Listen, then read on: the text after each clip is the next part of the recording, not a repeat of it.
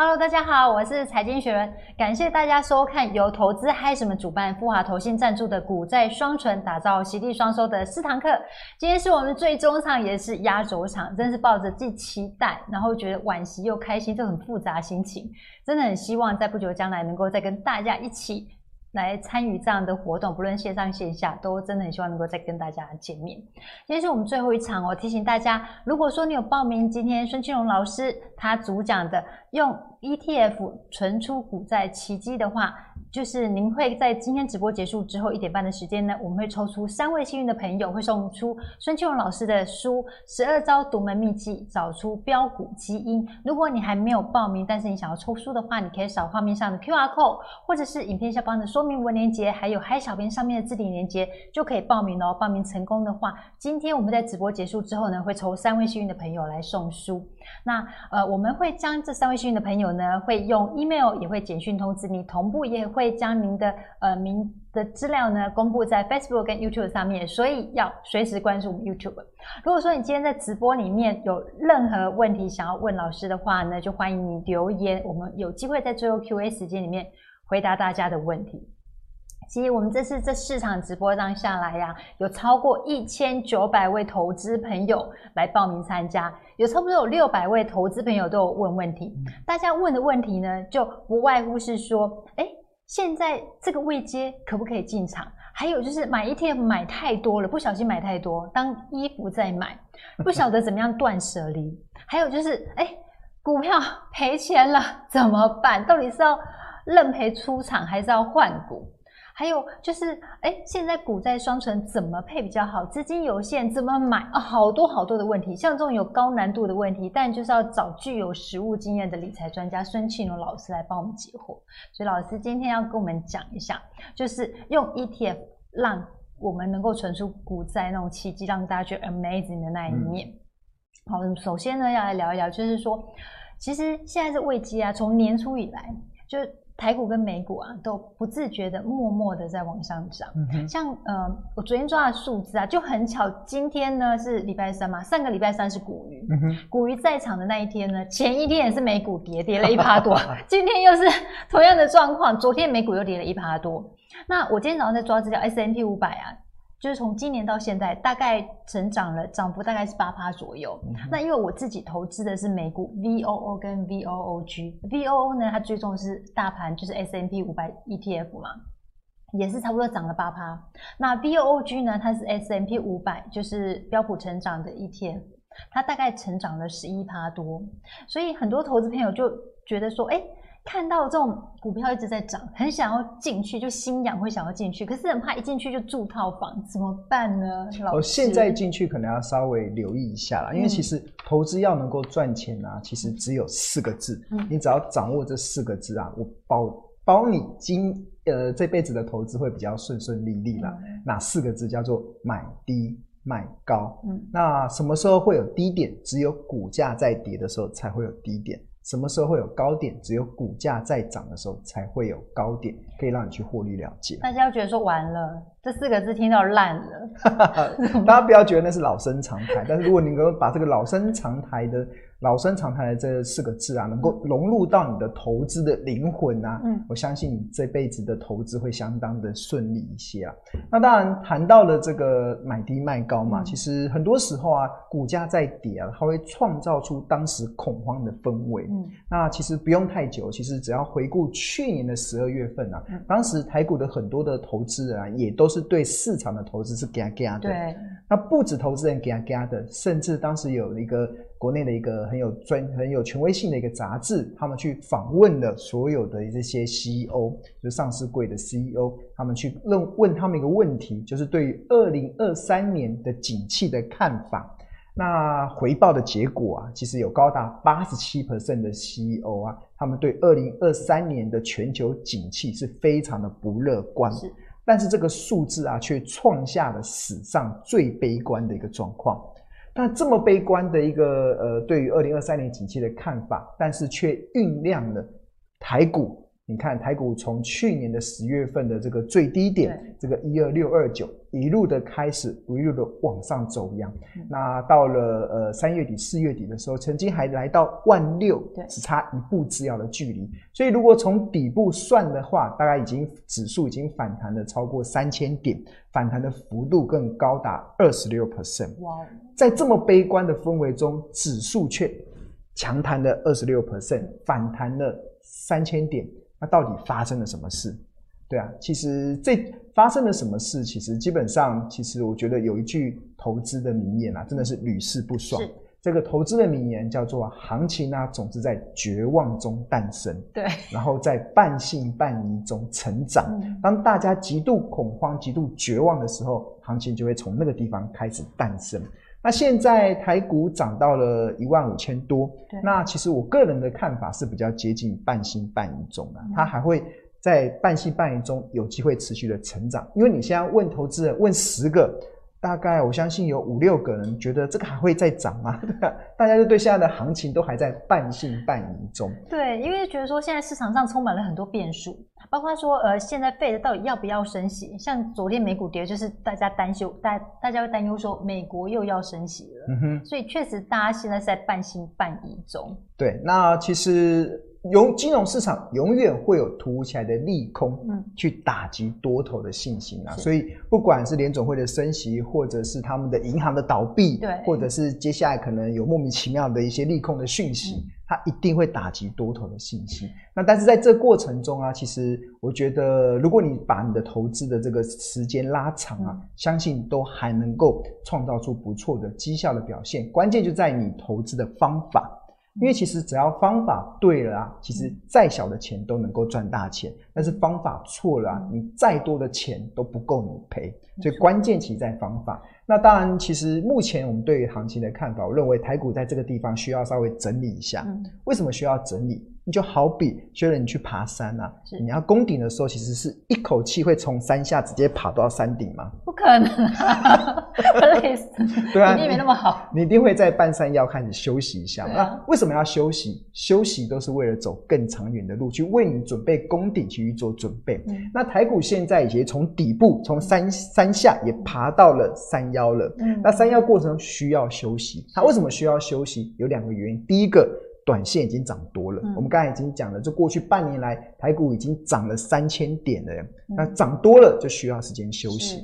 那第二个其实还有一个很重要的，就是需要等基本面跟上，是，因为像目前我们看到第一季的财报的数据都不是很好看，所以要等到这个第一季财报公布完之后，将、嗯、这些比较不好的一些利空的讯息能够慢慢的消化完之后。然后这时候台股才有机会，或者是整个金融市场才会有比较多的机会，可以再上演一波比较好的行情。明白。所以呃，因为现在科技大厂都还有传出一些裁员的一些新闻，嗯、所以老师觉得说现在还不算是负面消新闻，就是全部出尽的时候。所以现在在盘整，对大家先观望一下。呃，现在如果你对指数啦，其实不用太大的空间，嗯、短线上不用太大的空间。但是如果你把时间拉长，你问我什么时候可以投资台股，我会告诉你，任何时候都可以投资台股。但是问题是你的方法要对，对，然后你的时投资的心态要对，嗯、然后你投资的时间要对，那基本上任何时间都可以去。投资这个呃呃金融市场，没错。不过现在这个时候，因为现在中午十二点多嘛，大部分在看直播的朋友啊，很多上班族带着便当一边看我们的影片。上班族有个特色就是。没有时间看盘，虽然没有时间看盘，可是又想要投资，不想要错过报酬，但是又不想要冒冒太多风险哦，就是那种又懒又贪心的心情，怎么样满足呢？呃，不看盘才能够真正赚到大钱哦，这个是我给大家的一个经验，是像我自己是从来不看盘，嗯、我在盘中的时间其实我是不看那个股市的上上下下。那老师盘中都在做什么？做研究啊，我去关心我所投资的商品，它的会影响它的一个未来走势的一些因素，对、啊，那基本上。每天股价那个波动啊，其实是没有太大的意义的。你没办法看到股价的波动去提供你投资判断的一些依据了。那老师什么时候看盘？就收完盘之后，看一下我所追踪的一些标的，他们目前的收盘价在多少？嗯、那它是不是有超跌或超涨？那如果超跌的时候，你就可以经常捡便宜嘛；超涨的时候，你就可以适时的做见好就收的这个操作。这样也蛮好的，你不会因为盘中的价格影响到你的情绪，或是影响到你的判断。对啊，那其实呃，股票市场存在的目的啊，只是告诉我们每天有一群人在做傻事，不该买股票的时候拼命买，不该卖股票的时候又拼命在追股票。那很大的关键就是大家没有找到属于自己合适的投资的方法，那你接下来就有点会像是这个会随着市场的随波逐流，然后会影响形成所谓看涨的时候你想要追涨，嗯嗯，看跌的时候你会害怕跌，所以这样子的心态能够做调整，相信你会在投资的路上会更加的顺利。老师感觉像是旁观旁观者清的角色。对，其实很多时候我会告诉大家，你学了再多的这个技巧，学了再多投资的 know how 啊，但是如果你没有先把你的心给理好，嗯，其实你也很难创造出真正的报酬率。嗯，所以理财前要先理心，那心要怎么要理好？有个很重要的关键，要保持简单。嗯，保持简单。像十七世纪的一位哲学家巴斯卡，他曾经有说过嘛，人类所有的不幸啊，都是源于不能。不安于就是源于不安于事，是大家常常会想的太多，嗯，然后把很多事情搞得太复杂，嗯，然后最后就会有有一些在投资上的一些不幸的状况发生嘛。那武打明星李小龙也说过一句话，就是不怕会一万招的人，但是怕一招练一万遍的人。嗯，所以我觉得现阶段的投资人你在学习金融市场的时候，其实因为我们现在资讯非常的发达，很多的资讯。会一直都充斥在我们的，不管我们看手机啊，我们看网络啊，很容易得到。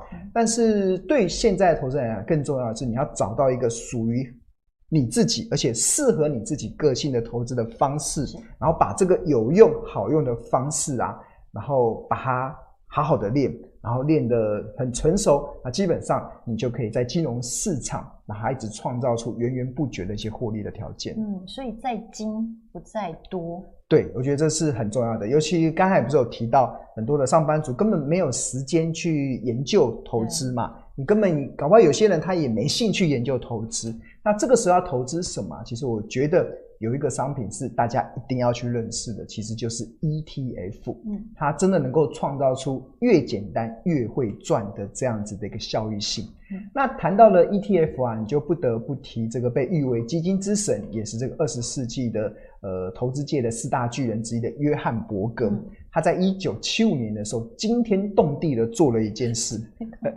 做了一件事。他为什么做？他做了什么？他他创造了一个叫做连追踪美国 S&P 五百指数为架构的 ETF。他当时的主张是什么？他主张这种追踪只要追踪指数 ETF，它的长期的绩效。就不会输给这些专业经理人所筛选出来的基金的绩效。是，那为什么称之为惊天动地呢？是因为当时大家都不相信，这个怎么可能会赢过专业经理人操作的主动型的基金？觉得他是骗子。对啊，是骗子啊！但是从一九七五年到现在，他不止这个创造了非常好的绩效报酬，更成为哦现阶段。呃，全球的投资界的一个趋势。是。那我们发现现在的 ETF 呈现所谓的百花齐放。没错。为什么会呈现百花齐放？是因为它是趋势，才会驱使它成为百花齐放嘛。嗯、那谈到了 ETF 啊，其实美国投资大师巴菲特啊，其实他在过去二十五年中，他也只推荐 ETF，而且告诉所有的呃投资人，如果你没时间研究。投资你也没兴趣投资研究，也也没有兴趣做研究的话，那你唯一的方式就是投资 ETF。为什么？因为它长期的报酬率不会输给专业的投资人，而且他还真的跟人家打赌过，呃，打赌赌过，还赌赢了，对啊，那真的很适合这种对投资没兴趣或者是没时间研究的一些投资人嘛。那为什么它能够有这样的效益？是是因为它能够分散风险，它透过一篮子股票的一个组合啊，可以去避免你踩到。地雷股的风险，很多的投资人绩效之所以会拉差，很多原因是因为你买到不该买的股票。那透过 ETF 这种一篮子的股票的一些组合啊，其实它就可以避免，即使踩到地雷股，它长期的绩效还是可以透过分散风险而而被稳健的创造出来。嗯嗯，对。那其实 ETF 它的投资啊，其实我认为有一种方式啊，其实是大家一开始的起手式，嗯，就是你开始进入金融市场的时候啊，其实我非常个人是非常建议，你可以透过说所谓的定时定额。去扣过每个月，你可能发你五号发薪水，你六号的时候你就定时定额去扣款你所要投资的这样 ETF。对，而且现在很方便，现在还有什么日日扣啦，然后还有就是各种标的可以选择，超级方便的。最早的时候只能够选一个交易日或三个。对啊，那现在其实非常方便嘛，而且定时定额的好处，它是可以创造，大家有看到这个投影。投影片里面有一个微笑，嗯、就是创造你最后获利能够微笑的一个结果嘛。嗯、那当然一呃定时定额买的概念很简单，嗯、就假设一档 ETF 它现在目前的净值是十块，是那你一个月扣三千块，你可以买到三百个单位嘛。嗯、那如果它哪一天它的股价从十块跌到八块，嗯、同样三千元的你可以买到的单位数就从原本的三百提升到三百七数，是你可以买的越多。那这就符合什么？就符合我们刚才讲的股票要赚钱买低的原则嘛。股价在跌，你也可以买的单位数更多，它就可以创造你日后获利的条件。那之后它的股价不用回升到十块，你只要回到九块钱，你就可以开始进入到获利的曲线。我觉得这蛮好，这是克服人性一个很好方法。因为通常在下跌的时候，大家不太敢买。对啊，但是明明我跟大家讲，投资要赚钱只有四个字：买低。卖高，什么时候会有低点？只有股价在跌的时候才会有低点。那为什么股价会跌？一定有很多不好的消息。嗯、啊，不好的消息你不来买，那你难道要等它都是好消息的时候你再来追吗？那最后的结果其实就会，呃，你的节奏就会搞错。那另外像这种定时定额买这种 ETF 啊，它还有一个好处啊，嗯、这个好处我相信也会让很多的呃投资人会眼睛为之一亮。这好处是什么？这好处就是不管。当时的行情是好，还是不好，嗯、你都能够创造出微笑获利的结果。对，那这张呃，这个这上投影片里面所秀的，其实是台股过去八次整个多头跟空头的一个循环啊。大家有没有发现，其实呃，比如说像第四次好了，当时第四次民民国八十九年四月份到民国九十一年的三月份啊，当时的指数是跌了三十 percent。嗯跌三十 percent，你知道那个是叫什么吗？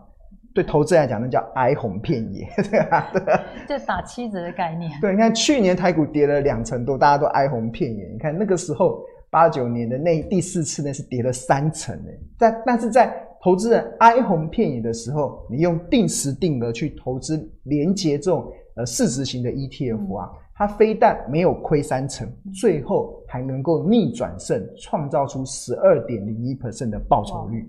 看，它非但没赔钱，还赚钱。嗯、那甚至像第七次，那时候民国九十六年的十一月到民国一百年的五月份，当时的指数也跌了六趴。嗯、但是你透过这个定时定额啦去做投资啊，非但不会赔到六趴，甚至你最后还是可以创造出呃超过两成左右的。报酬率二十五趴，对啊，所以这个也是一个非常让人家看看到逆转胜的一个过程嘛。嗯嗯嗯、那当然，即使行情很好，比如说像第八次，民国一百年的六月到民国一百零八年的十二月份，当时的指数涨了三十二趴，哇，那个时候大家好像射飞镖都能赚到钱的时候。那你用 ETF 用定时定额的去投资啊，嗯、其实它最后的结果，它的绩效也有三十三，它也有三十三趴，其实好像也不会输。甚至还会有机会，还可以小赢。对，而且台股这八次啊，除了就是第二次之外，其他每一次都胜过就是指数大盘的一个涨幅。哎，对啊，所以我为什么说那个呃定时定额去买这个连接市值型的 ETF 啊，嗯、真的长期而言能够创造出非常好的绩效报酬。嗯、它长期而言一定可以创造出。微笑获利的结果，明白。不过刚刚也提到，上班族最大的困扰就是没时间看盘，或是没有兴趣研究。嗯、对，那现在呃，对于 ETF 已经有概念了，嗯、大家接下来的问题可能就是说，哎，现在台湾 ETF 呢又有两百多档，怎么选？很多好像对，就像衣服太多，不晓得穿哪一件。呃，女孩子在衣柜里面的衣服永远少一件。当然，在选 ETF 的时候，常常会觉得好像很多都很好，但不知道选什么。嗯、那当然，其实我觉得我个人会倾向于去选择连接市值型的啦，因为其实连接市值型的，它基本上它长期能够创造出不错的绩效表现。嗯那我举例来讲好了，我们刚才不是一开始讲那个约翰伯格嘛，基金之神，他在一九七五年的时候创造了一档连接 S&P 五百的 ETF。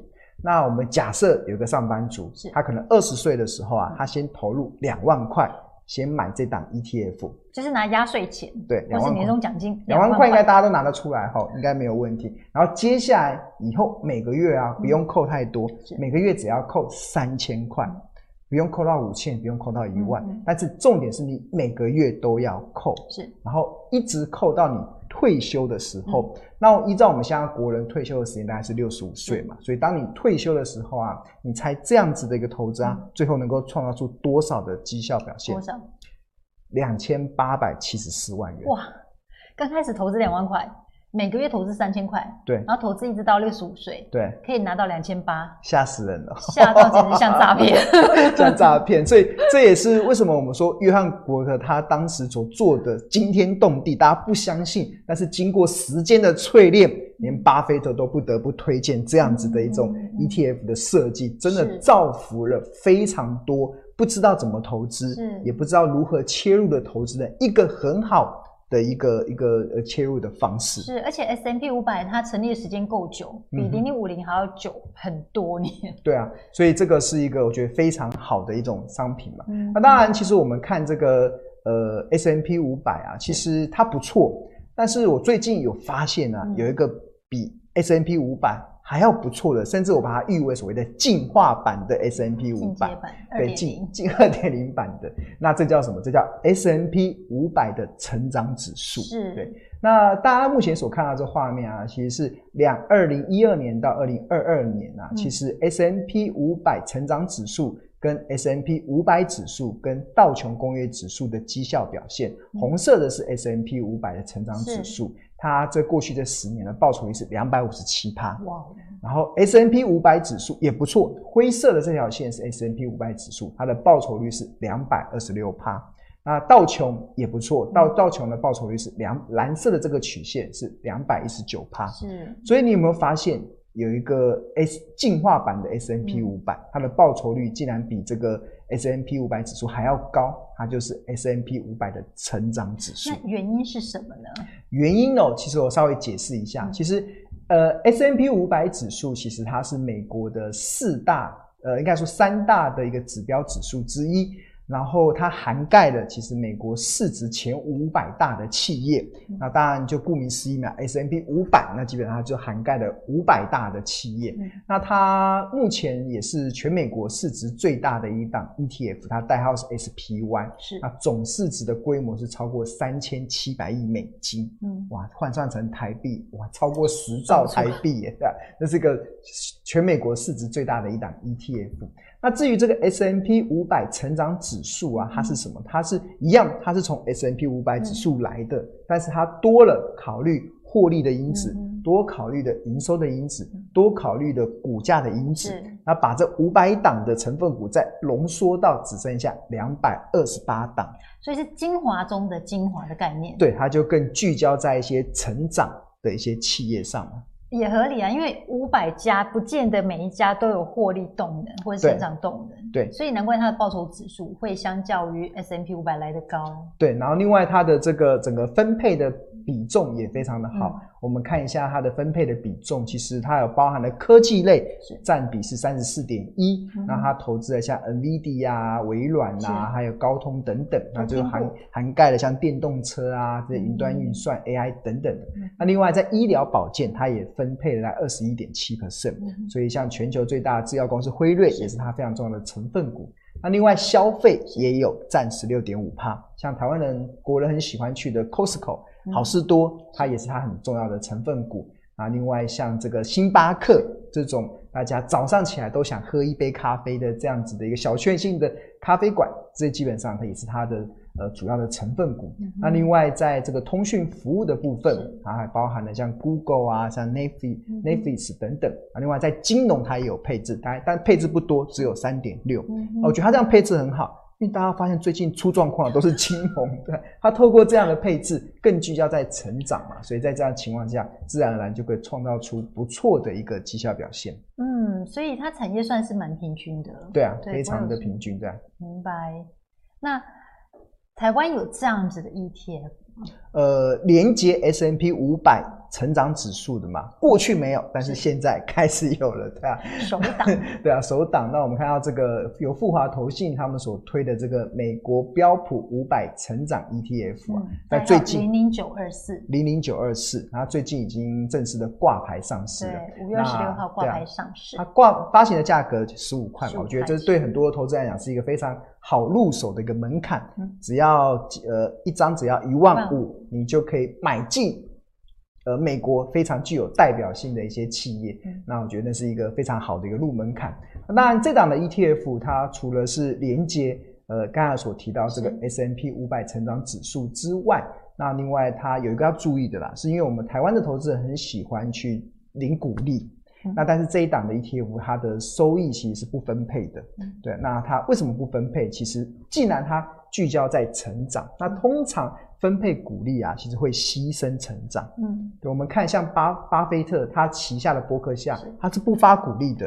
嗯，那不发股利，投资人怎么赚钱？当然就是赚那个价差嘛。就是我们投资要能够获利，有两个来源，第一个就是股利的部分嘛，第二个就是那个价差的部分。资本利的。资本利的。那当你你要领股利的时候，在某一个程度上，你会牺牲那个价差的资本利的。所以换言之，如果你把这个股利诶暂时不理，它反而更聚焦更多的资源在这个资金的配置上，在它的这个成长性。那、嗯、投资人在价差的空间上就会比较值得去期待了。没错，如果在投资美股的投资朋友啊，应该都会知道，投资美股啊，那领的息真的是很少，因为几乎都不配息。对啊，美国企业不喜欢配息嘛。对啊，对啊，包括苹果也是。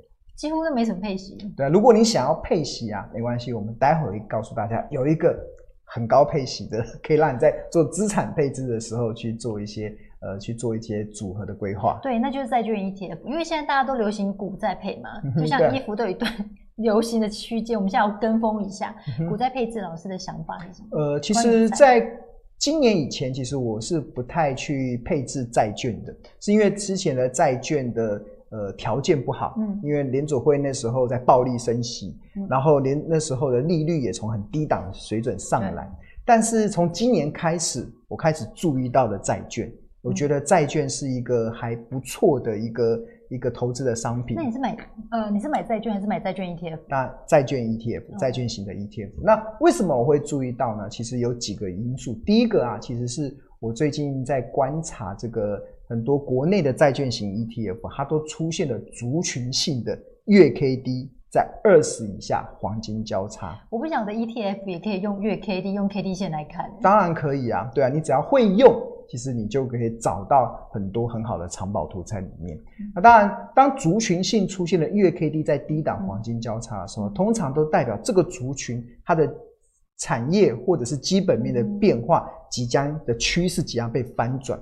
那通常月 K D 啊会在低档，是代表股价已经跌了一大段。对，那会出现黄金交叉，代表它的股价已经开始不再破底，甚至试图想要从原本的下跌走势。翻转成为上涨的这个走势的时候，所以这个时候，如果越来越多的像刚才所讲债券型 ETF 出现了族群性的月 K D 在低档黄金交叉的时候，这个其实它就有一个我觉得大家可以值得留意的一个地方。那当像我先前呃观察到这么多的债券型 ETF 啊。它的月 K D 在二十以下黄金交叉，我的投资雷达就被打开了。嗯，我想说，哇，怎么有这么好的？那我就开始去研究它到底有什么样子的优势。哎、欸，可是我好奇，就是海外型的 ETF 也可以适用在月 K D 吗？当然可以啊，所有的只要是金融商品的，其实都可以适用月月 K D 指标。是，因为它是一个技术指标。既然叫技术指标的话，它基本上它就只参考那个股价的波动。那月 K D 指标它是参考过去九个月的最高价跟最低价所形成的一种技术指标。因为我过去比较常听到大家用的就是什么日 K D 啊、周 K D，月 K D 真的比较少听到。哦，如果做长期的，其实我觉得用月 K D 是比较值得去参考的。是，像是像我技术指标中，我也只参考月 K D 的，其他的指标其实我不太去参考的。那有一位很有名的理财达人，嗯、他说大盘指数 ETF 零零五零。用 K D 线，本来是二十以下买，八十以上卖，然后后来变成十五以下买，呃，好像八五以上卖的样子。嗯哼，所以那一招就是它是看日 K D，日 K D 对、啊。那我跟大家讲，K D 指标有分为按照时间嘛，有分为日、周跟月。是。那日是过去九天的最高价跟最低价所形成的技术指标，叫日 K D。嗯。那如果是周 K D，就是过去九周嘛。是。那月 K D 就是过去九个月。嗯。那刚才学学人所提到的，其实呢，用日日 K D。来判断那个零零五零的买进时机点啊，跟卖出时机点啊，基本上我在我这本著作啊《十二招独门秘籍找出标股基因》中的这个第第四招，其实有针对这个策略啊去进行所谓的统计。结果呢？统计其实它的平均的胜率还不错啦，有七十六点九二 percent。嗯，就是你可能出手一百十次中，大概有七次六次有机会会赚到钱。但是问题是，平均的报酬率啊，其实是一点四七趴。一点四七，一点不满意吗？那不满意啊！我刚刚想说，我听错。对啊，这是就然后，但是它平均的持有天数比较短，只有二十六天。所以其实，excuse me，我这我是说，呃，因为零零五零毕竟股价也不便宜嘛，嗯、所以我这样看这个 K D 指标下去作业，然后持有二十六天，我得到报酬只有一趴多，一一平均的报酬是一点四七，然后最佳的报酬也许会来到八趴，但是最差的报酬可能会来到负的二十二趴。对啊，我觉得那个效益。感觉刚刚上来火呢。对，那基本上其实如果你想要效益更好嘛，嗯、其实我自己有做了一个调整，就是你要搭配，如果当时的呃连线是属于上弯，而不是属于下弯的时候，嗯、你进场去做，你就打开那个 K 线图嘛，然后选连线，然后连线的时候它不是常常会有。箭头嘛，有的箭头是往上的，就是往上就是上弯，往下的就是下弯。会不会有人看错？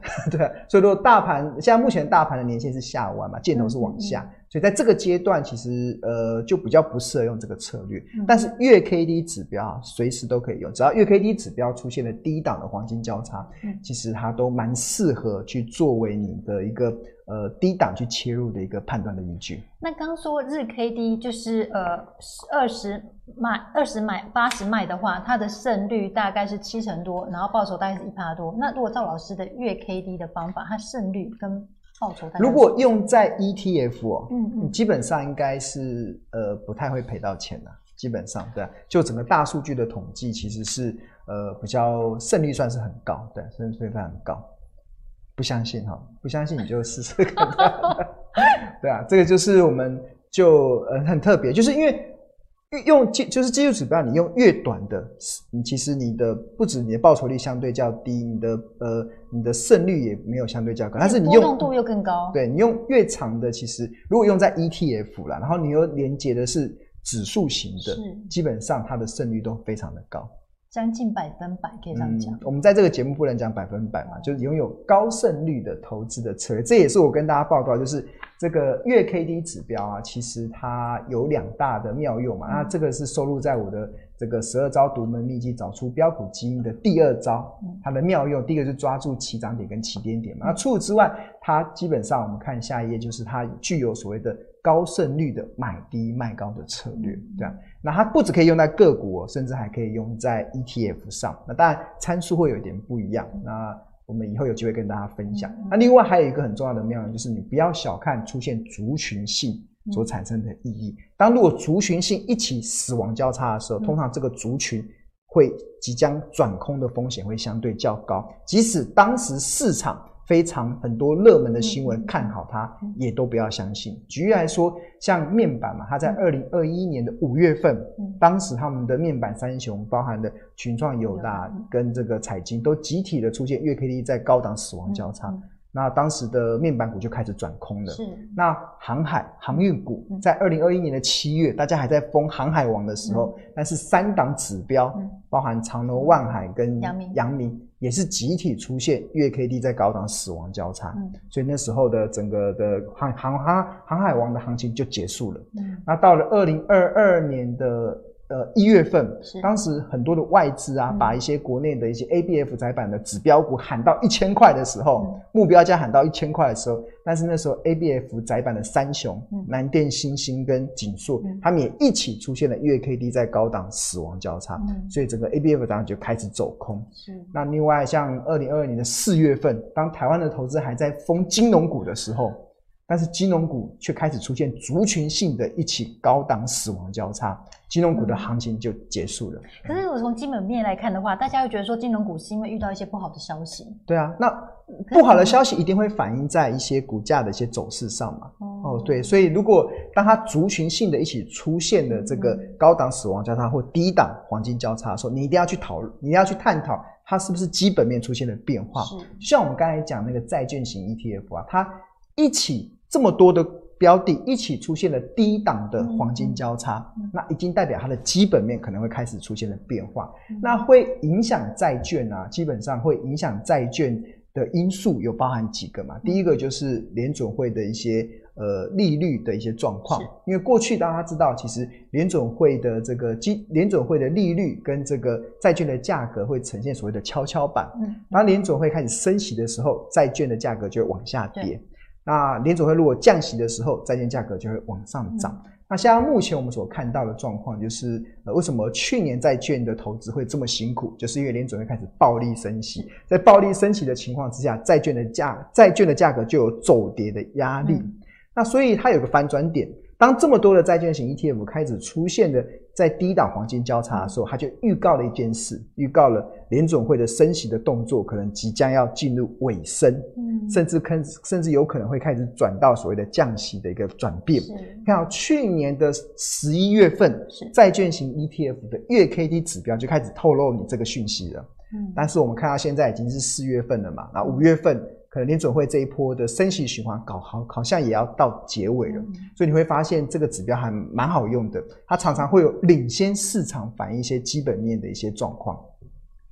嗯，因为我平常比较少在用月 K D 这就 K D 线这个部分，我只是好奇说，哎，会不会是有一些比较大的法人或是一些机构，他们先嗅到那个。味道，所以他们先把那个量做出来，然后进而就是扩展扩展到一个族群性的部分。哦，当然，这个其实呃呃，钱会往聪明的方钱呃聪明的钱会往有利的方向去走。嗯，就我们刚才举例的，像那个 ABF 载板，是像这个航海王航运股，嗯、甚至在金融股，甚至面板股，你会发现它真的因为 K D 出现转折的时候，当时的新闻都是相对于如果涨的时候都相对好的。嗯嗯，在在跌的时候可能相对不好，所以其实但是资金会开始去寻找市场的法人或者是主力会开始去抓到这个产业好像要出现变化了，嗯、所以他们会提早布局、哦、或者是提早绕跑。白对，那这个提早布局跟提早绕跑，它基本上就会比较容易反映在比较中长期的这个技术指标，短期的技术指标很好操控，嗯嗯、但是中长期的技术指标就比较难去做操控。哦，明白明白了，好哦。所以老师还有进一步跟我们讲一下月 K D 的部分。对，那月 K D 的部分，其实呃，跟大家报告就是月 K D 指标，如果要运用在 E T F 啊，其实它还蛮简单的。你只要判断两个东西，是第一个就是它的这个 K D 值的低值有没有掉到五十以下，五十刚好一半。对，那如果掉到五十以下，然后这是第一个条件嘛。那如果掉到五十以下之后，然后那个。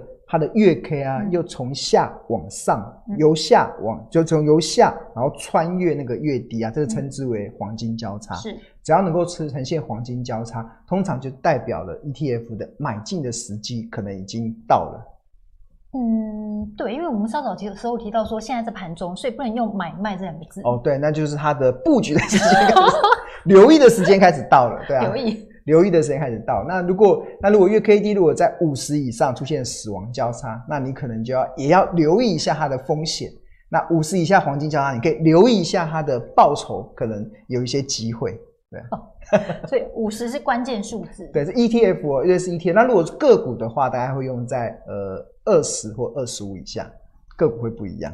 为什么？它在哪里？呃，一个是一个是单一的个股嘛，然后一个是一篮子的股票，所以它会呈现出来的波动会有一点差异性。不过大家只要记住，大概就是呃 ETF 大概是五十以下，看黄金交叉的时候，就是一个不错的一个呃可以留意它或许有些机会的一些时间。明白。那我刚刚有谈到这个债券型 ETF 啊，其实很多的相信很多的呃网友他可能不太熟悉什么叫债券，嗯、呃，所以我稍微帮大家小百科一下，对。那债券啊，基本上会依照债券发行人的类别啊，有分为三种，一种是公债，一种是类公债，一个叫公司债。那公债顾名思义就是由国家发行的，美国政府发行叫美国国公债。那有其他的新兴市场政府发行，就是新兴市场的公债。那除此之外还有类公债嘛，都主要是有些国营的企业啊，或者是一些政府的一些组织的单位发行的。那另外还有公司发行的债，叫做公司债，一般企业发行的。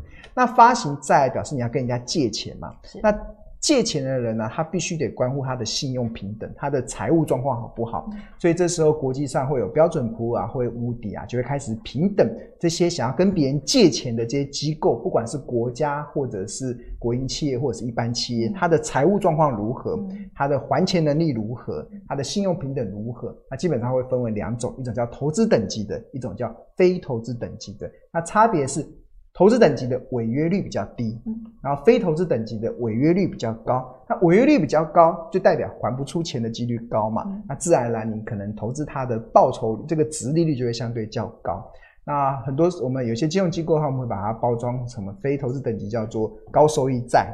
对，高收益债这个大家是属于非投资等级的，所以了了解了这个之后，我们就可以进入到债券投资的介绍。那刚才我特别提到说，债券的总体的一些价格的一个走势，会攸关联准会他们的利率决策的动向嘛。那目前这个三月二十三号的时候，联总会已经将利率升到三四点七五到五 percent，累积升息到十九码。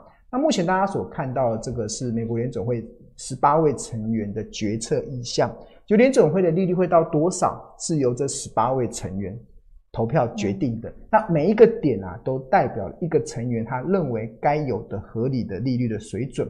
那目前我们看到二零二三年的时候，他已经有十位成员啊，已经支持这个联总会的利率升到五趴到五点二五趴。所以换言之，现在已经升级到十九十九码了嘛，所以未未来就只剩下再升级一码的空间。那之后，我我反而不是注意二零二三，注意的是二零二四。那大家有没有注意到那二零二四那个点点点啊，已经往下往下，它已经降到大概在三趴到五趴之间。那甚至还有一二三四个点认为要降到四趴以下。所以现在假设利率是五趴，那明年可能会到四趴，就代表发生了什么事？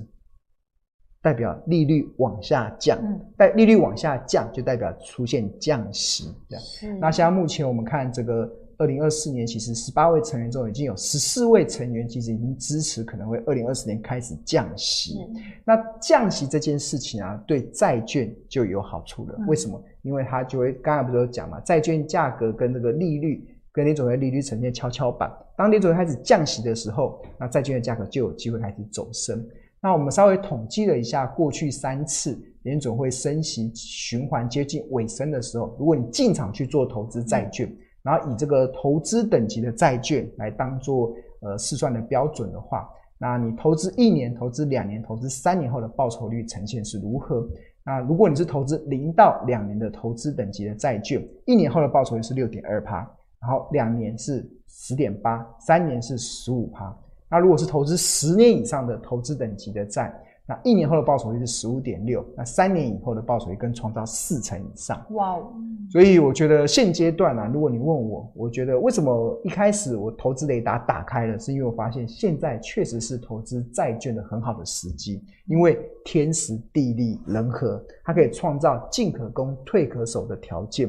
什么叫进可攻？就是它有价差的空间嘛，因为联准会开始降息了，那债券价格就开始往上，那这就会有所谓的。资本利得的价差空间，那退可守呢？退可守就是即使不涨也没关系，我可以赚实利率，赚赚值利率。因为我们看到现在目前的债券价格的值利率啊，你看下一张的图里面，这张图其实是呃两千零九年以来，就是债券的值利率跟股票的收益率的一个比较。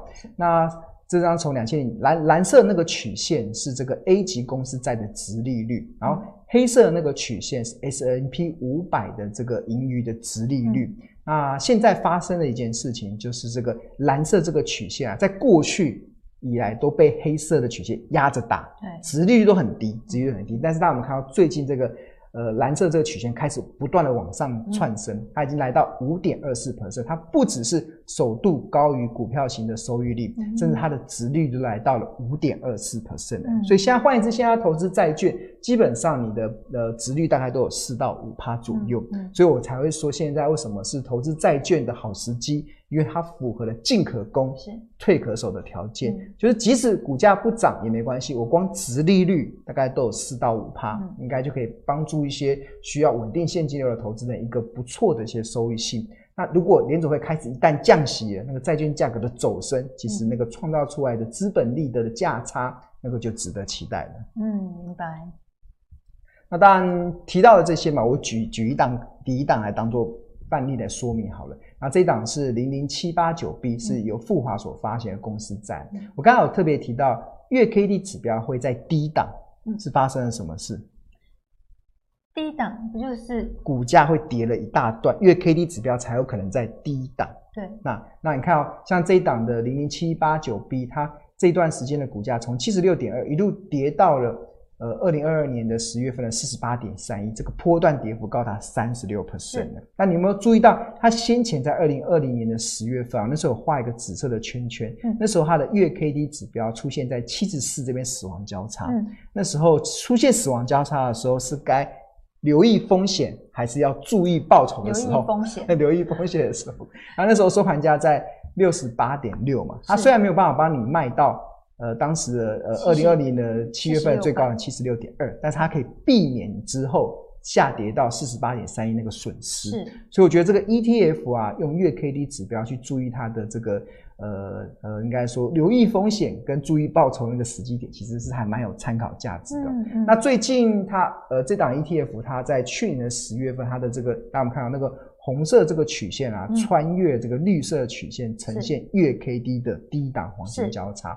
那收盘价在五十一点八嘛，所以我觉得现阶段大概就会是投资债券型 ETF 不错的时机。但是长期我还是要提醒一点哦，用月 K D 指标投资 ETF 啊，它的这个投资的时间啊，不是用月来记的，嗯，也不是用半年来记的，而是用年来记的。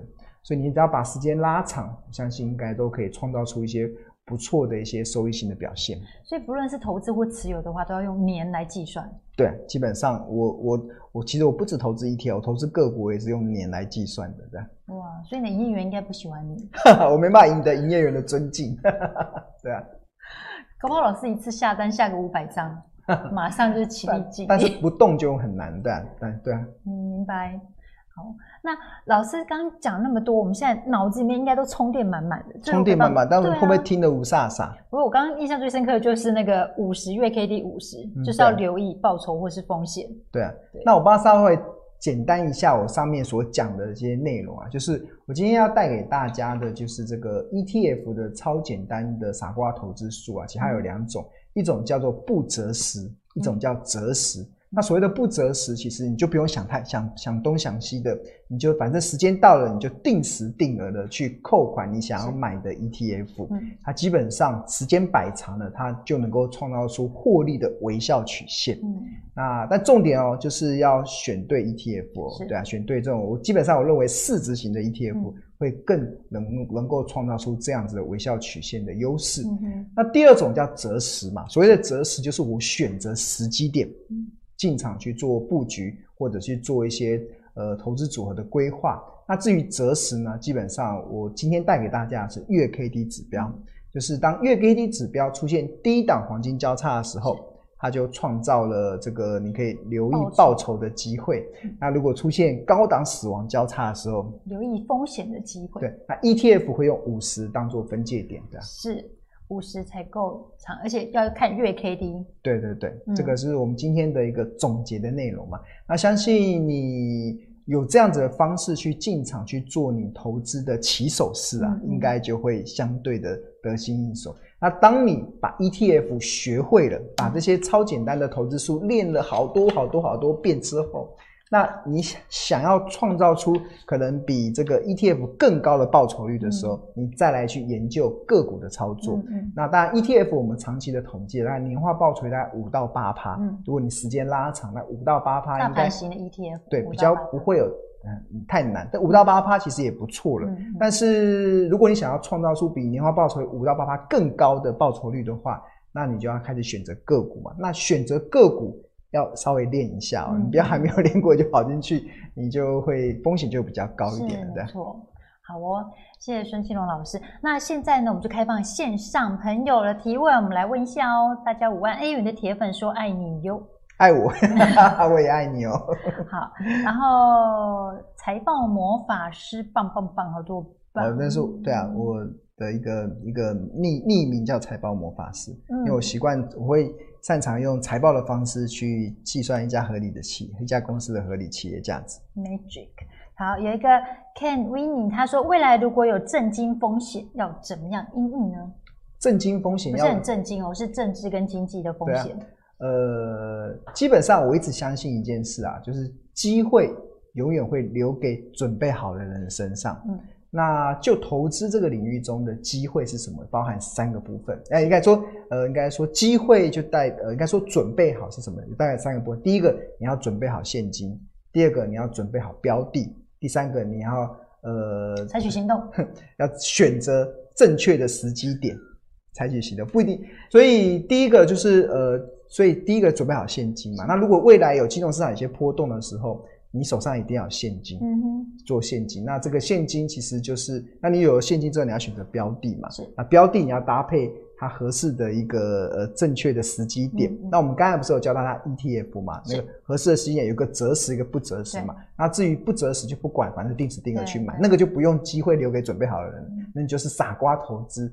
就是非常的执行你的纪律，不看盘投资，对，就能创造出好的那好的绩效表现。那至于那如果金融市场有波动的时候，那你只要准备好，当你有现金标的，然后你正时机点都拟定好之后，嗯、那它就是提供你一个很好的时机了。老师，你方便透露一下你现在的股债还有现金比吗？哦，股债哦，就是我现在的我可动用的资金，我可以做投资的资金中，我的股票部位大概是六成，六成。嗯然后现金加债券的部位大概是四成，现在还是这样的比例？呃，现在调整成这样的比例，嗯，因为呃，今年以来整个股市不是一直在涨嘛？那我的我的动作就是一直在卖股票，一直在一直卖卖卖，然后卖的部分就把钱转到债券嘛，转到债券，然后提高债券的一些，因为现在债券的收益性蛮不错的，所以我就做了一些这样子的配置。那当然。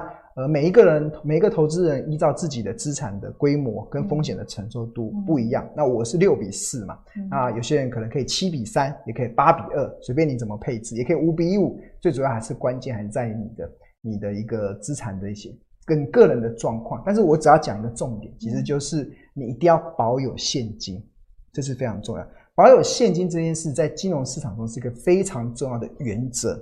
为什么？因为因为它有个好处，我觉得去年就很明显。去年当十月份的时候，台股不是跌到一二六二八的时候吗？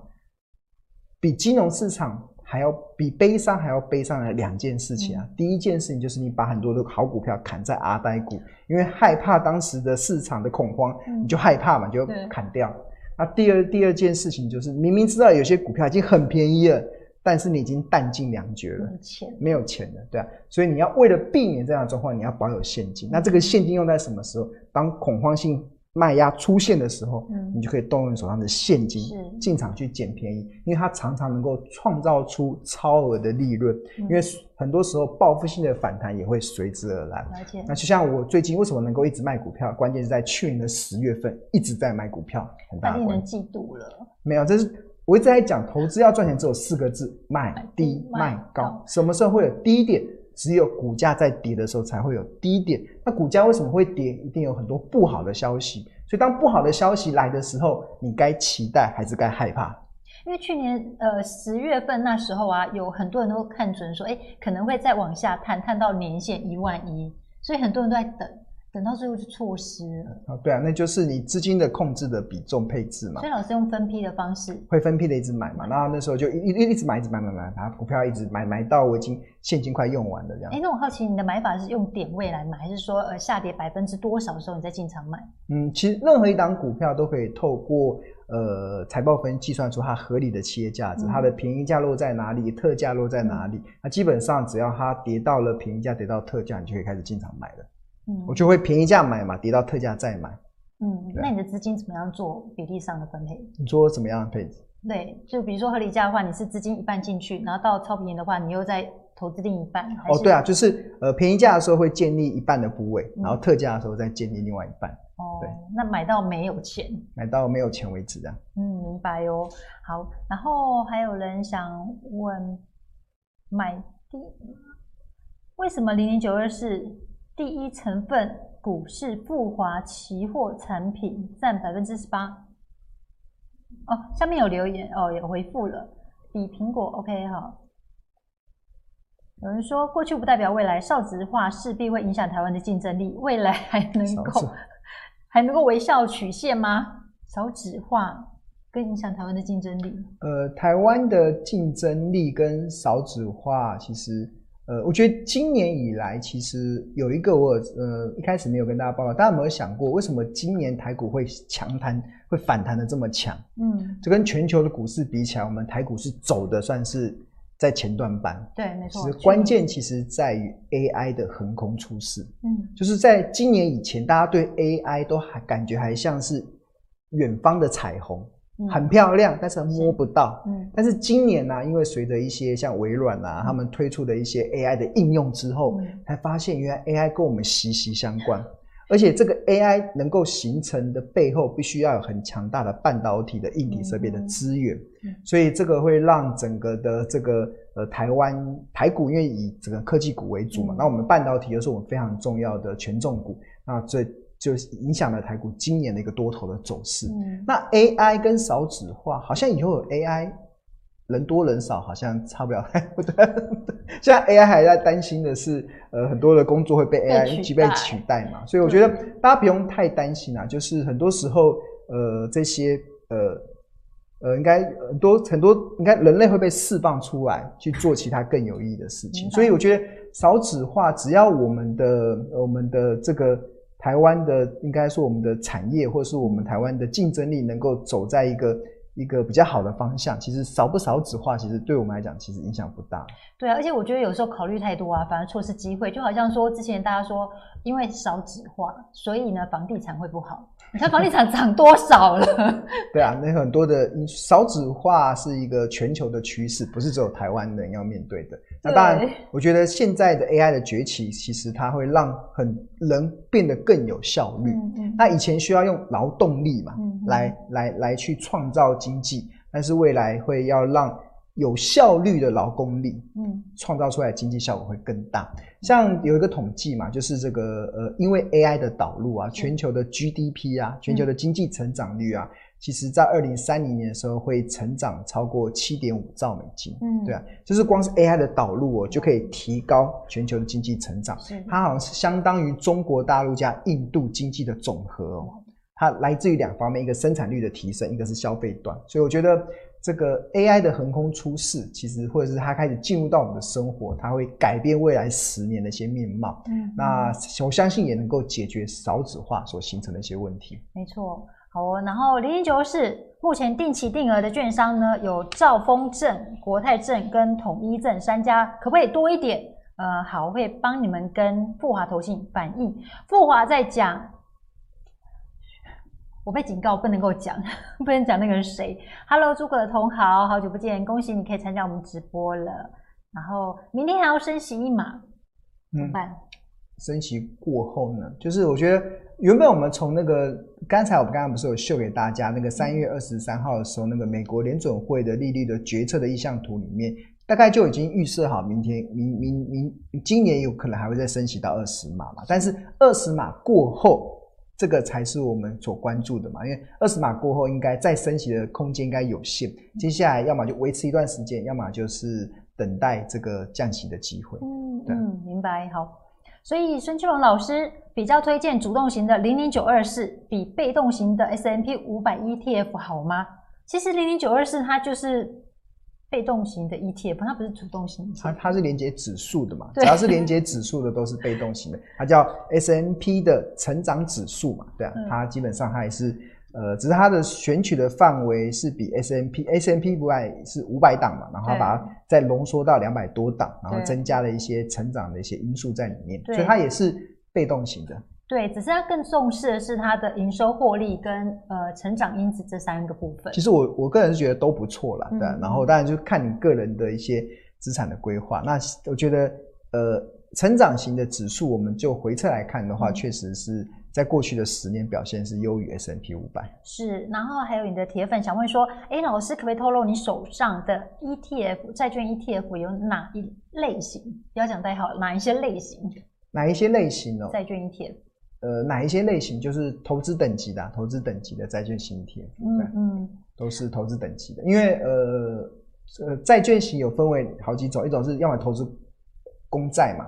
有美国政府发行的二十年啊，然后要么就是投资一般公司发行的。那一般公司发行的又有分为投资等级的跟非投资等级的。嗯、那我现在投资投资等级的，是因为呃，如果在经济如果出现衰退的时候啊，非投资等级的违约率会比较高，哦，它会影响你的报酬率。那投资等级的，即使在两千年网络泡沫、两千零八年金融海啸，甚至在新冠疫情那时候爆发的时候，那些的那个。状况其实投资等级都还是违约率还是非常的低，所以是您投资的是 A 级公司债类似对 A 级公司债的，好对，A 级公司债 ETF、嗯。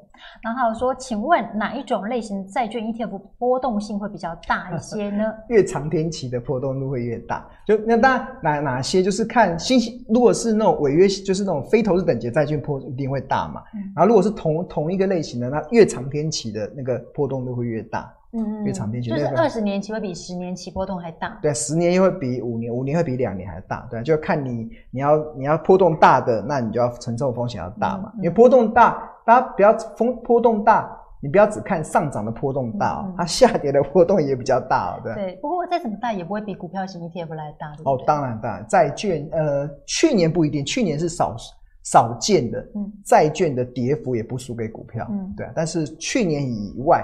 因为因为去年刚好历经了呃暴力升息的状况嘛，嗯、那如果我觉得今年开始债券的会比较回到它原来正常的轨迹，是明白。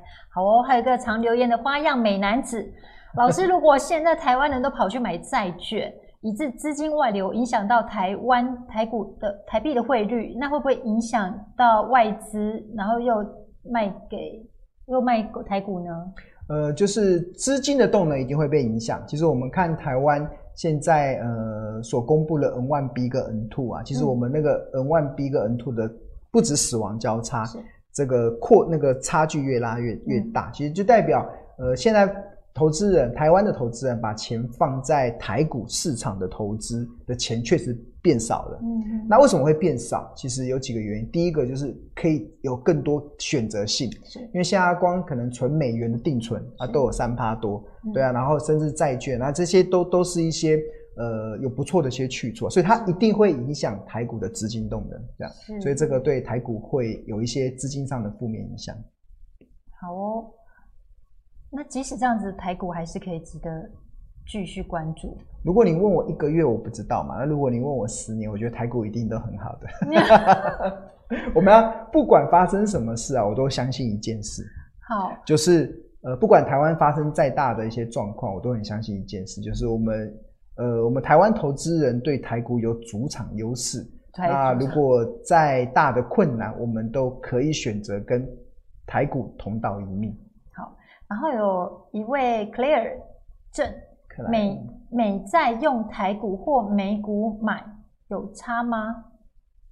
美国债应该是说美国债券是直接用台股 ETF 买，还是直接投资美股买？有没有差别？应该是这个意思吧？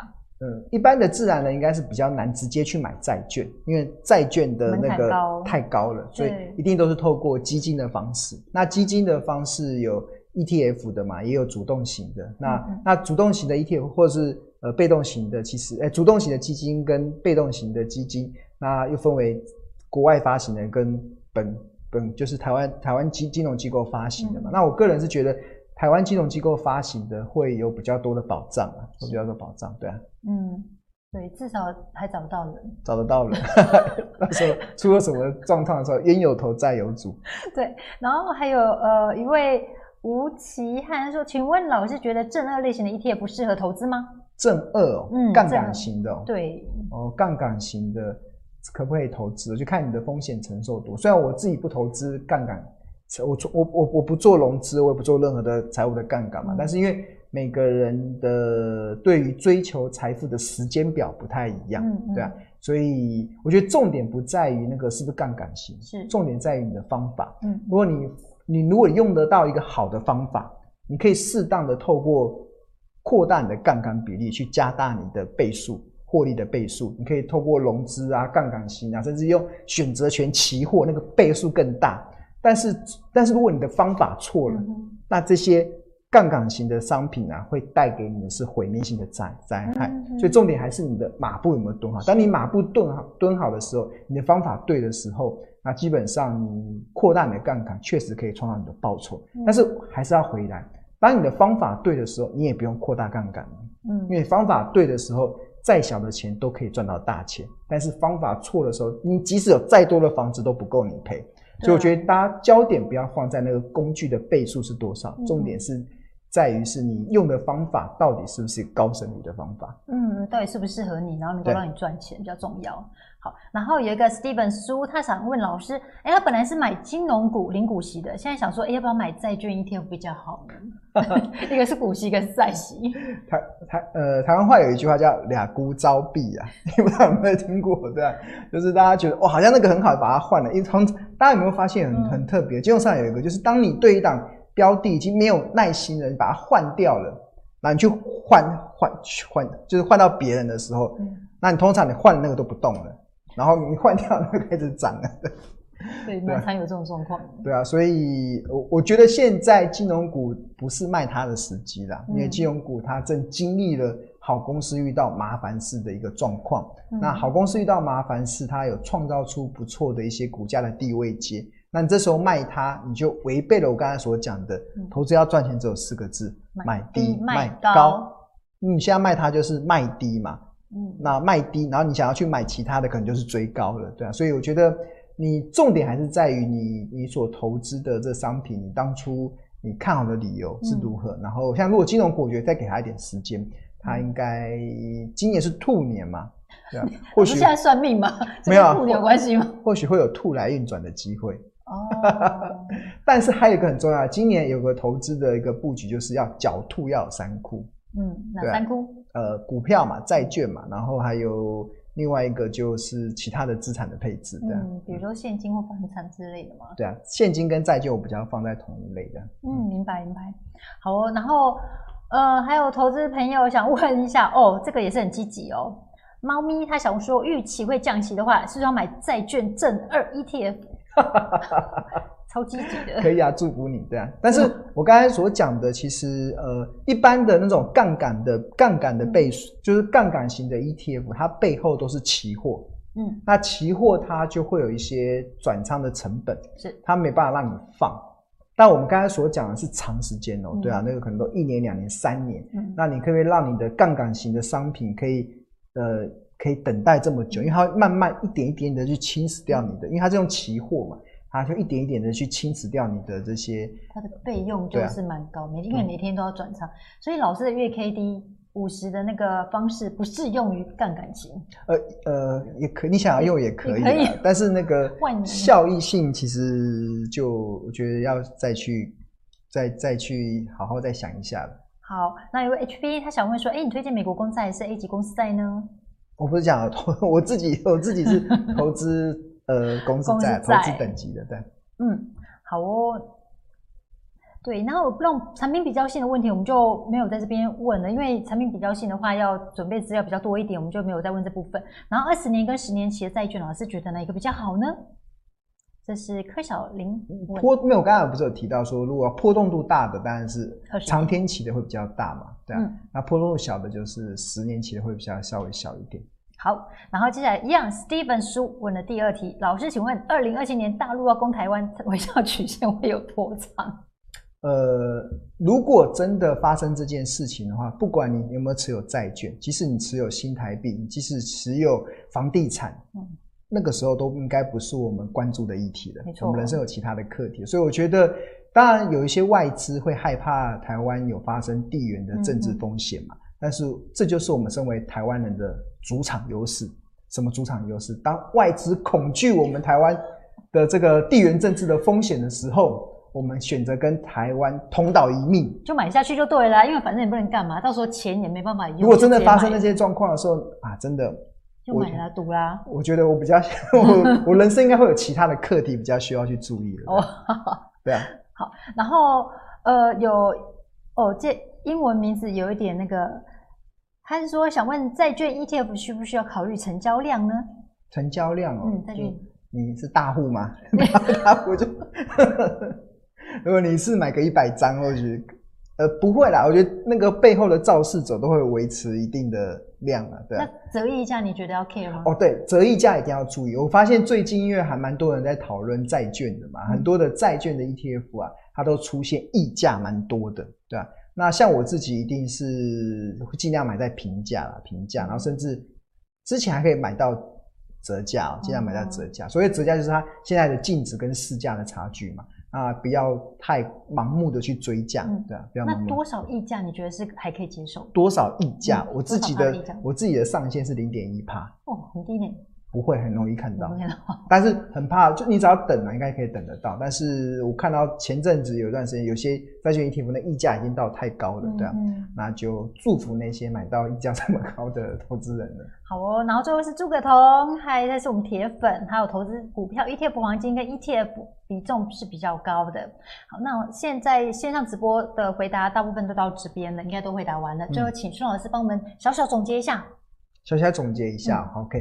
我要跟大家报告，就是今年呢，其实我觉得，呃，金融市场不管是股跟债，其实它都有一些机会。那当然，我觉得这是一个比较特别的一个状况，是因为债券经历过像去年这样子的空头市场，所以我觉得它创造了很多低基期的条件，再加上接下来的一些整个联准会，不管是升息进入尾声或降息的条件。或者是现在目前债券的这些殖利率的一些状况，其实我觉得都提供了一些不错的一些投资布局的一些选择。那至于在股票的部分呢、其实我觉得在投资的股票的过程中，其实你要重点在于你所投资的这些标的，它有没有成长性。我觉得很多投资人在买标的的时候，他可能根本不知道它未来是什么样。光听这个名字觉得不错，他就下去买了，这常常就会陷入到一个投资的迷失。所以重点聚焦在一些成长性的一些股票，会在现阶段呢、啊，我们看整个指数已经反弹超过两成以来，它还有成长型的股票才有继续走下去的一些机会。嗯，对。